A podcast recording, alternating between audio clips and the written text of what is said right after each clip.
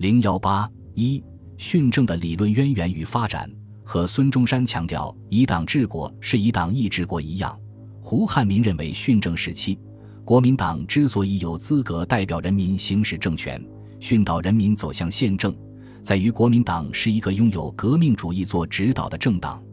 因此以党治国的确切含义应该是以党意治国，用主义和政策来训政，政治完全是由党而来。而党的主意也就完全靠政治去实施，所以今后事实上，政治如果没有革命的主意，便不成其为革命的政治；而党如果没有革命的政治，便不成其为革命的党。政治与党既是一事，而非二事。那么，政府中同志在政治上所担负的一切工作，当然就是党所给予的；而今后政府一切施政的标准，对与不对。首先就该问到是否遵照党的主意了。由此看来，方今全国统一训政开始，不但应该说党外无党，并且应该说党外无政，政外无党。胡汉民特别对以党治国与一党专制和阶级专政做了区分，认为一党专政与阶级专政，其精神与目的皆以政权专于一党或一阶级为归宿。本党训政。则其精神与目的是以党权付诸国民为归宿，前者为专制的，后者为民主的，其区异盖正相反也。总体来看，训政的目的在于增进国民的知识能力，使其足够行使民权，管理国家，成为真正的民国。训政是实现宪政、完成革命的最重要的阶段。训政工作的良与，可决定整个革命的成败。不过，胡汉民或许没有意识到，训政理论本身其实使国民党在专制和民主之间陷入巨大的冲突之中。党作为最高权威，提高党权是训政的应有之义，而这肯定会和发扬民权、扩大政治参与的训政目标相冲突。反之，如果对党权实行限制，则所谓以党训政，则又成了无源之水。如何在现实和理想之间理智抉择？如何在专制和民主之间保持平衡，这恐怕是一个成熟的政党都难以把握的。对一个刚刚脱胎于专制社会、依靠武力征服获取政权的政党，要如胡汉民所想顺利走上民主之路，未免有点过于天真。胡汉民构想中，国民党中央政治会议在训政期间起着举足轻重的作用。胡汉民回国前。二届五中全会讨论中央政治会议时认为，政治会议既不能对外发生直接关系，以之为实行训政之最高指导机关，似非所宜。同时，政治会议在党与政府之间具有相当之效用，亦不必随意取消。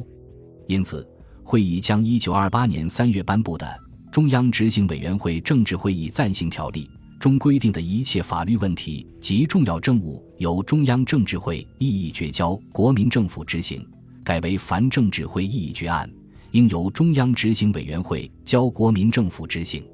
胡汉民不赞成以中央执行委员会直接指导国民政府，主张将中央政治会议建设成国民党中央执行委员会和国民政府间右翼决策机关，形成中央执行委员会。中央执行委员会政治会议、国民政府三驾马车的局面，其中，中执会是全党最高指导机关，中正会是训政最高指导机关，国民政府是训政执行机关。胡汉民、孙科回国前给国民政府的电报中就突出政治会议的作用，其拟定的训政大纲第一条即为政治会议，规定。以中央政治会议为全国实行训政之最高指导机关，政治会议讨论及决议之范围为建国大计、施政方针、对内对外应取之政策、政府各院委员、各部部长人选问题、军事大计、各政治分会决议之审查。在随后提出的训政大纲说明书中，进一步指出。政治会议为全国训政之发动与指导机关，政治会议对于党为其隶属机关，但非处理党务之机关；对于政府为其根本大计与政策方案所发源之机关，但非政府本身机关之一。换言之，政治会议实际上总握训政时期一切根本方针之抉择权，为党与政府间唯一之连锁。党与政府建国大计及其对内对外政策有所发动，必须经此连锁而达于政府，使能期其必行。国民政府在发动政治根本方案上，对政治会议负责，但法理上仍为国家最高机关，而非立于政治会议之下也。十月二十五日，国民党中央常务会议根据胡汉民的主张，通过《中央执行委员会政治会议暂行条例》。全文共十三条，条例规定了中正会的性质等。政治会议为全国实行训政之最高指导机关，对于中央执行委员会负其全责，其各项决议可直接交由国民政府执行。政治会议不直接发布命令及处理政务。中正会讨论和议决的事项包括建国纲领、立法原则、施政方针、军事大计。国民政府委员及五院院长等政府官员的任命等，中央执行委员、监察委员为政治会议当然委员，国民政府委员亦为政治会议当然委员。中央执行委员会得推定其他政治会议委员，其人数不得超过前条当然委员之半数。中正会采取主席制，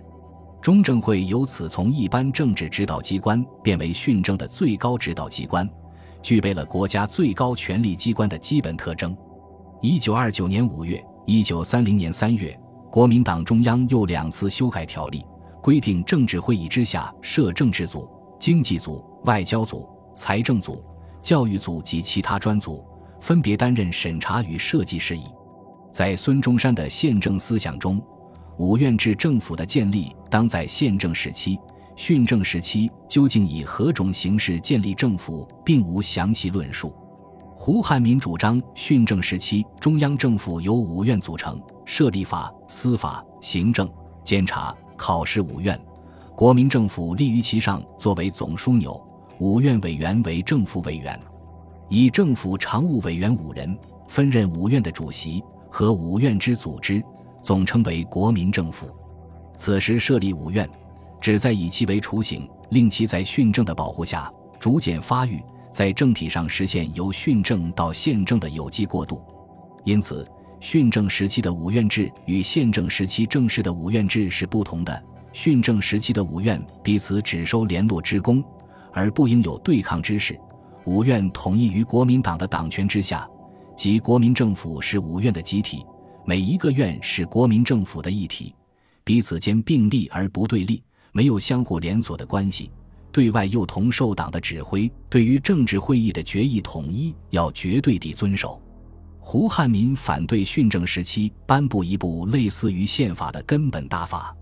根据他的意见，国民党第三次全国代表大会决议以孙中山的《三民主义》《建国大纲》等著作为训政时期中华民国最高根本法，从正面堵住了订立约法的可能。胡汉民制定的立法方针是：第一方针应谋社会的安定；第二方针应谋经济事业之保养与发展；第三方针应求社会各种实际利益之调节与平衡，将安定社会秩序视为第一需要。因此，他对部门法的兴趣远远胜过宪法。一九二九年十一月，他在《编纂法典是革命建设的基本工作》一文中。正面解释了司法重于公法的理由，我们却觉得要解决政治问题、社会问题，非专靠公法所能成功。尤其推进民主、改良社会，司法的力量更叫公法为大。在日常生活中，人民与司法的关系也叫公法为密切，所以先定司法，以规范人民的生活，比较更为重要。客观看。胡汉民这一立法思路未免限于贬狭，司法的重要固不待言，但公法原则的确定是一切司法得以制定和成立的基础，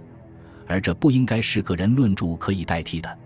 胡汉民等提出的《训政大纲》草案和《训政大纲提案说明书》，后来除个别有所修正外，其基本精神成为国民党训政期间政治体制的指导原则。尤其是训政保姆论和五院政府主张，成为国民党在全国范围内建立国民党一党政权的政治方略。本集播放完毕，感谢您的收听，喜欢请订阅加关注，主页有更多精彩内容。